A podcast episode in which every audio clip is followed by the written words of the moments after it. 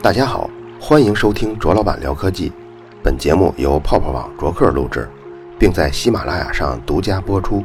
想收听往期内容，可以下载喜马拉雅 APP，搜索“卓老板聊科技”并收藏。也可以关注同名的微博和微信公众号，在那里还有我制作的其他精彩节目。上一次我们说到了对太阳燃烧机制的判断，虽然我们都可以假设。比如太阳是一个燃烧的煤球，或者太阳是靠自身的收缩来产生热，或者太阳是个核聚变的球，这些假设都可以。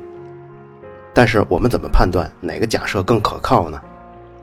我们选择能量产生机制最关键的因素就是地球上的化石证据。当你找到了几十亿年前的化石证据以后，你就只能选择相信太阳是通过核聚变反应。来维持这么久发光发热的，可是这不是直接证据，只能算是推理。直接证据是什么呢？有人想到了是光子。之前我们也提过，光子从太阳的核心经过核聚变产生之后，一步步穿过整个太阳，大约需要十几万年的时间，走大概七十万公里的距离。然后呢，这些光子再花八分钟的时间从太阳表面。走过1.5亿公里，达到地球。在那个十几万年的时间中啊，光子已经经历了无数无数代的更新，早就失去了从核心诞生的那些信息了。所以，我们虽然可以看见光，但是无法从阳光中得到太阳核心处发热机制的直接证据。除了阳光，还有一个非常不起眼的东西，它就是中微子。它为我们提供了相当多的证据，而要发现它也是相当困难的。这期太阳的故事，我们就来讲中微子。上期我们说过，太阳中第一类质子质子链的反应可以提供所有能量中的百分之八十五。这两个质子聚合后形成氢的同位素氘核，然后放出两个单位的正电。咱们不管这个正电荷、负电荷吧。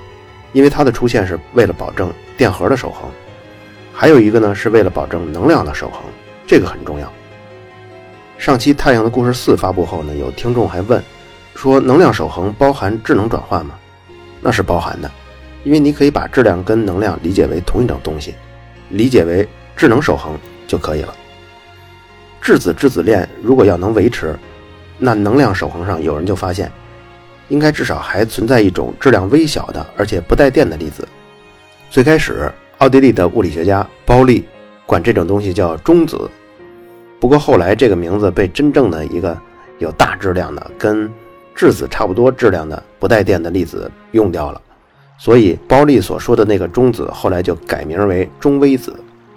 从他们的英文拼写中也可以看出来，中子是 neutron，中微子是 neutrino。凡是单词后缀加上 i n o 啊，或者是 i n a 啊，这些都是表示这个单词的小称。比如说，意大利语中的男孩是 ragazzo，那小男孩呢就是 ragazzino，女孩呢是 ragazza，小女孩呢就是 ragazzina。那你说核聚变反应发生在核心处，光都经历了十几万年，变化了上万代才射出太阳，中微子不也会经历这些吗？哎，还真不是，巧就巧在中微子几乎和谁都不发生作用。比如你我去医院拍 X 光片吧，医生给你穿一件那个铅服，防止你不必要的那些辐射。这个铅服啊，顶多也就一厘米厚，但是这个一厘米就能保证 X 光能够和它发生足够的作用，不让它穿过，保护你的身体。中微子就不一样了，它可以轻松穿过一光年厚的铅。而不发生什么变化，你惊呆了吧？所以中微子穿越太阳半径七十万公里啊，不叫事儿。整个太阳对它来说和真空没有什么区别。那你说它为什么这么不合群呢？其实这里要介绍一种新的相互作用，是粒子与粒子之间的，叫弱相互作用。具备弱相互作用的特性的粒子，就是穿透力极强，而且和任何东西都不发生作用。有弱相互作用，那自然就有强相互作用。强相互作用是什么呢？比如像 N 个质子和中子，它为什么能结合在一起形成原子核呢？而不散开？它就是因为有强相互作用的结果。除了强相互作用，弱相互作用，还有一种是电磁力。这个力发生的时候，它的距离就比强相互作用跟弱相互作用要远很多了。比如原子核带正电，电子带负电，于是电子就围绕原子核旋转，不会挣脱。还有一种力呢，是引力。要想观察到引力的效果啊，质量也会非常非常大，这样你才能测到。在伽莫夫的科普巨作《从一到无穷大》这本书里，对这些力的大小跟作用范围都有详细的介绍。感兴趣的听众也可以买来看看，这算是一本经典的科普书。而且认真听上一期的听众啊，也会知道伽莫夫是第一个发现恒星能量产生机制的那个人，叫汉斯贝特，是他的老师，博士生导师。所以我有这么一个观点：如果有一本科普书的作者，他本身就是著名的科学家，那这本科普书的质量一般错不了。伽莫夫就是有这样水准的一位物理学家兼科普作者。咱们再说回中微子，为什么它就代表着证据呢？因为在第一类质子质子链的反应公式里啊有它。如果能测定太阳释放中微子的量，那太阳上发生核聚变反应的量也就自然确定下来了。这样一来，聚变的直接证据就被找到了。咱们可以估算一下，恒星就核聚变，假如说成立的话，太阳每秒钟会产生多少中微子呢？这个不难。但是呢，也不方便用语音来叙述公式了，直接咱们说结果。太阳每秒钟发射一点八乘以十的三十八次方中微子，中文读法呢就是一百八十万亿亿亿亿，哎，这四个亿就是一亿的四次方再乘以一个一百八十万，这么多中微子。如果这个量啊核算到人体这么大的面积呢，也就是说太阳每秒钟发射的中微子大约有几百亿个穿过我们的身体。这事儿，如果你要让不懂科学的小伙伴听了，可能他就会担心了。辐射呀，其实我们任何一个人一生都沐浴在波涛汹涌的中微子流中，但你一辈子也不可能和其中一个什么中微子发生什么作用。你听了这个结果呀，也能预想到，要想抓到一个中微子，应该是比登天还难了。因为不论是什么东西，对中微子来说，它都视为无物，直接穿过，不留下一丝痕迹。物理学家对付中微子的方法就是拼命的堆料，用人海战术捕捉中微子。提出捕捉中微子理论的第一个人是意大利物理学家，叫彭迪科夫。一九四六年，他列了四条，如果这四条都能做到，那么抓到中微子的概率就比较大。第一条是探测物质不能太贵，因为需要的这种物质肯定非常非常多，太贵你就买不起了。你看这人还是个挺实在的人。第二条是中微子与这种探测物质发生后，必须能发出放射性元素，这样我们才能知道中微子来过。第三条，生成的这种放射性元素必须有合适的半衰期，以便我们既有时间分离它们，又不用等上好几百年来判定它是否存在。第四条，尽一切可能避免干扰。然后庞蒂科夫就按照这四条要求筛选出一种备选物质。叫氯的同位素叫氯三十七，它和中微子反应后会生成氩的同位素氩三十七，氩三十七的半衰期呢是三十七天。第一个按照庞蒂科夫建议做的是美国物理学家雷蒙德·戴维斯，记住这个人，后面还有他的故事。因为氯在常温下是气态，体积太大了，所以戴维斯呢就采用了常温常压下成液态的四氯化碳。他的实验室位于地下五米。四氯化碳用了三千八百升，其实也不是很多。最后得到一个结果是四万 SNU。SNU 呢就是太阳中微子粒子的单位，，ESNU 代表探测器每秒钟捕获十的三十六次方中微子。当然，这个值比实际值大概高了几百倍。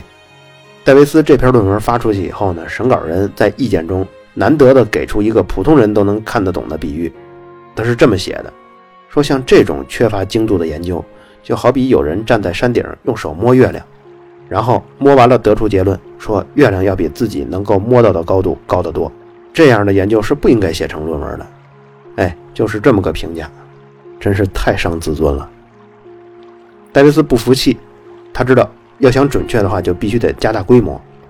于是呢，就从1960年起和美国天气物理学家巴克尔合作，在南达科塔州的一座废弃的金矿里建造了一个巨大的中微子探测器。巴克尔是研究太阳模型的专家，他给出的很多太阳模型的理论计算数值都是各国实验室中的重要参考。他们把探测器建立在地下1500米处，之后大家会知道，这是一种探测中微子的标准做法，目的呢就是减少干扰。当时科学家还把这个换算成等效的水深，这个金矿等效水深是四千二百米。在金矿中，探测物质是六百吨的四氯乙烯。几年以后，这个探测器基本建成了。一九六八年第一次得到测量结果，但是误差还是很大。又过了两年，一九七零年，经过各种的改进，戴维斯才得到了一个具有统计价值的结果。这个结果呢，一则以喜，一则以忧。喜在它的确探测到了中微子，忧在探测的这个数值啊明显小于理论值，它上一次是高了几百倍，这次呢是明显小。你发现没有，戴维斯在这十几年的努力啊，其实有一点打哪指哪的顺序。研究太阳能量产生机制的科学家其实都认定理论是肯定正确的，但现在仅仅缺少的就是一个可靠的实验来证明这个理论是正确的。如果你通过实验测得了这个值啊，远超过一点八乘以十的三十八次方呢，那你这个实验肯定是测大了。如果远不足一点八乘以十的三十八次方呢，那就是你测小了，肯定是你实验有问题。不过科学家群体啊，可不是人云亦云的，也不是异想天开的。其实他们这个态度反映了科学家对太阳模型的认可度是空前的高的，这种认可度甚至高于。可以实际拿到实验室来测量的这些物质的认可。金矿中的实验一共进行了二十五年，直到我两岁的时候，也就是一九八四年，检测到的平均中微子的流量仍然为理论的三分之一，还是差好多。就在这二十五年的研究当中呢，学术界也诞生了一个专有名词，叫太阳中微子问题，也叫太阳中微子丢失问题。也就是说，为什么到现在测了二十五年，只有理论值的三分之一呢？虽然从定量上看啊，这个实验的精度不是特令人满意，但是从定性的这个角度看，它是第一个确实证明恒星核聚变反应确实存在的实验。因为除了这个机制以外，绝没有任何其他机制可以在地球附近产生如此大的中微子流。戴维斯的努力在一九八九年告一段落。他对过去十几年的数据进行了复核，对设备进行了改进，但无论怎么样，都是三分之一。一个实验要被认可，它的结果必须可以重复出现，尤其是不同的小组采用不同的设备、不同的方法、不同的地点，复现出相同的结果。如果有这样的情况发生，那这个实验结论认可度就非常高了。苏联科学家库兹明也在做这个中微子探测的实验。他从1966年开始做的，利用的是镓的同位素镓71做探测物质。这个镓71跟中微子反应之后呢，生成锗的同位素锗71。这个锗71的半衰期是11天。利用镓的好处啊，有一个巨大的优势，那就是镓能够探测到中微子能量范围要广得多。虽然都叫中微子，但是它们能量是有高有低的。就像虽然都叫光。但是有很弱的红外光，也有能伤害人体组织的 X 光，能量它是不同的。在太阳质子质子链反应中产生的这个中微子平均能量是零点二六七百万电子伏特，可那个金矿实验中啊，能探测到的最低的中微子能量是零点八幺四百万电子伏特。也就是说，金矿实验中对太阳中微子最庞大的那个群体啊，是视而不见的。由于中微子本来就比较难捕获。结果你这还漏掉了百分之九十，所以即便你在算法上弥补，也是很难弥合上这种测量产生的误差。这事儿就好像你拿一条裁缝用的量衣服的那种尺子量手机的厚度，现在手机拼厚度的年代嘛，都是六点七毫米、六点八毫米，结果你拿那裁缝的尺子，最小它就是两毫米一个刻度，所以就算你再精心，也免不了产生巨大的误差。但苏联，他们用这个加七十一就好很多，它最低可以探测到零点二三三百万电子伏特，比那个平均能量零点二六七还低一点。这个实验直到一九九零年才进行，地点是在高加索山一个四公里深的隧道里头，等效水深是四千七百米，用了五十七吨液态镓。最后他们得到的结果呢是理论值的百分之六十。同时，还有另一组由美、德、法、波兰、意大利科学家组成的小组，采用的是一百零一吨三氯化镓溶液，这个是在等效三千二百米地下实验室做的。他们得出的结论呢，也是理论值的百分之六十。你说这事儿是不是就有点像盲人摸象了？有一个盲人摸到鼻子，另一个呢摸到腿，下一个赶着去摸象的呢是日本人。他们在神冈町一个等效水深两千七百米的地下矿井做的这实验，他们采用的物质啊是两千一百四十二吨纯净水。他们这实验非常特殊。采用了这个纯净水做探测物质呢，最低能探测到的中微子能量是七点二百万电子伏特，比太阳中微子平均那个能量零点二六七大太多了。所以能探测到的中微子一定是非常稀有的，但他们牺牲的是数量，获得的呢是一些更具体的信息，比如中微子与电子发生反应的时间是什么，位置在哪儿，入射角度是多少，入射的能量是多少。这些都可以及时获得，这个对统计中微子数量虽然不是必须的，但是对于探索太阳核心是非常有帮助的。有什么帮助呢？就是当中微子跟电子发生反应的那一刻，还发生了什么事儿，这个就可以知道了。这点对于其他探测器就无能为力了。你还记得我之前不是每一个都念一下他们的半衰期吗？十几天，对吧？当人们通过反应物质衰变来确定中微子已经入射的时候，其实这个反应早在十几天前就已经发生完了。相关的信息呢，你也无从记录。一九八七年到一九九零年，神冈探测器积累了一千零四十天的数据结果，然后他们公布，中微子流为理论值的百分之四十六。又过了五年，也就是我上初一的时候，积累了两千零七十九天的数据。得到的结果是理论值的百分之五十五。一九九六年，这神冈观测台又耗费了一亿美元建造了更大的探测器。之前那个不叫神冈探测器吗？这个叫超级神冈探测器。探测物质还是纯净水，五万吨。之前就是两千一百多吨嘛，这回来五万吨。哎，你们谁要是感兴趣，可以搜搜这个超级神冈探测器，这图片简直太科技了。甚至让人看了有点毛骨悚然。这次探测的最低能量呢，也略有下降，从之前的七点二百万电子伏特下降到五点五。然后这个超级神冈探测器呢，就慢慢积累结果，到了一九九九年，得到的结果是为理论值的百分之四十七。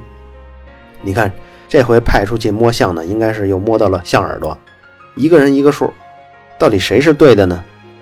那丢失的那些中微子都去哪儿了呢？那位听众说了，中微子本来就很难和什么东西发生反应嘛，测量中遗漏那是正常的呀，所以才有中微子丢失的这个问题。但科学界对此没有这么简单的怀疑，因为大型实验采用了不同的方法，而且是不同的地点、不同的设备，得出来的结果呢却都是统一的，丢失了一大部分中微子。这不是一个组的实验呀，而且是几十年来大家共同的实验。所以观测出错误的概率啊，不应该会很大，反而是这个理论啊，说不定有问题。所以这次呢，大家就开始怀疑这个太阳标准模型了。太阳模型理论包含了什么呢？之前咱们也介绍了一些，比如说像它大小、光度、表面的温度、物态的分布、压强、能量产生跟传输、辐射跟吸收。这些零零总总的参数呢，就决定着太阳核心产生中微子的数量的多少。但是物理学家也认识到啊，太阳核心中产生的中微子说不定并不是我们测到的中微子，因为这些中微子至少还要经过几十万公里的太阳物质，然后还有一点五亿公里的这个真空空间，才进入了探测器。那在这中间，如果要中微子做了什么变化呢？由谁来描述呢？在这个中间环节啊。有一个在学术界广泛认同的模型，叫粒子物理标准模型。这个词在物理界是享有盛誉的。比如前几年发现的上帝粒子，也是这个粒子物理标准模型中早早就预测出来的东西。那么，粒子物理标准模型跟太阳模型两个 PK 起来，谁会赢呢？在谜底揭晓之前，如果让物理学家们去押宝，我估计绝大多数的物理学家都会把宝压在粒子物理标准模型上。这个模型从1960年建立以来啊，就已经接受了无数的检验，已经辉煌到难以被放弃的地步。但是太阳模型呢，到现在为止还没有得到多少验证，大家都停留在理论的推测中。中微子数量这个测定的实验本来呢，要想验证验证这个理论，结果又出现了瞎子摸象的情况，所以大家难免对太阳的模型啊缺少信心。美国物理学家霍华德·乔治曾经评论，他说：“天体物理学家们能把太阳中微子数计算到离观测值只差两三倍的地步，已经是很了不起的事儿了。”所以，既然是要拿理论开刀，物理学家们还是愿意先朝着太阳模型动手。之前咱们说过，核心温度与核聚变的反应剧烈程度是密切相关的。最初，爱丁顿估算核心温度是四千万度啊，要把这个温度核算成核聚变反应的话，太阳早就炸得灰飞烟灭了。实际值呢是一千七百五十万度。它这种核心温度跟核聚变反应这种影响剧烈到什么程度呢？就是如果太阳的核心温度只要调低几个百分点，就足可以让核聚变大大减弱，中微子流就会减少几十个百分点。刚才咱们不是说了吗？大概测的时候有测百分之六十的，有测百分之五十五的，有测百分之四十六的。你要是能把这个核心温度下调几个百分点，哎，就和观测结果完全吻合了。最初看上去啊，还真是有这么可能。你说离着一点五亿公里。你还要预测太阳核心的温度，有个百分之几的误差不是很正常吗？甚至说这可能就是完全不可避免的误差呀。不过你要是真这么做了，太阳的光度也就会因此减少百分之四十多、五十多，也就会大幅的下降。而光度的测量在二零零零年已经是很确定的一件事了，所以核心温度不能调，一丁点儿都不能调。当然那时候也有一个比较奇葩的答案，就是说。太阳的核心温度啊，是在不久前才突然变低的。之所以我们在这儿测量太阳的光度还是那么强呢，是因为太阳的光子从核心跑到太阳表面还要花十几万年的时间，而正好就是在这十几万年中，我们测量了太阳的光度。哎，这个你看，太有剧情感了。暂时呢，先不考虑这个情况。还有一种建议，就是降低太阳的核心温度，同时增大。太阳核反应区的这个区域范围，这样一来，光度就能维持不变。不过中微子流的流量啊，总是跟光度保持一致的。这种建议下，中微子流的理论值也就不会有变化，顶多是减少了高能区中微子流的量。因为毕竟早期实验测量的都是那些高能的中微子的部分嘛。不过现在已经不是早期了，二零零零年了。随着后续的这些实验的覆盖的能量范围越来越广啊，中微子丢失的这个问题啊，可不是在高能区这一个小区域有问题，而是在总流量上就有问题。所以你这种假设啊，还是没法解决问题。表面上看呀，太阳的模型五大三粗的，只用了那么几个方程式就描述了整个太阳的特征，但实际上它对物理原理的应用啊，相当的缜密，甚至达到了牵一发就动全身的地步。你要是想挑战太阳核心温度，那太阳的光度、核聚变的参数、内部元素的比例，这些所有的参数一起都要变。可是这一变呢，就跟观测结果呀就完全相悖了，所以就不能改。最开始怀疑太阳模型的那些科学家呢，发现这条路走不通，只好走另一条路，那就是修改粒子物理的标准模型。就算这个模型再辉煌，那这回也得试试了。好了。以上就是本期卓老板聊科技，在同名的微博和微信公众号历史消息中，还有其他更精彩的内容，期待您的关注。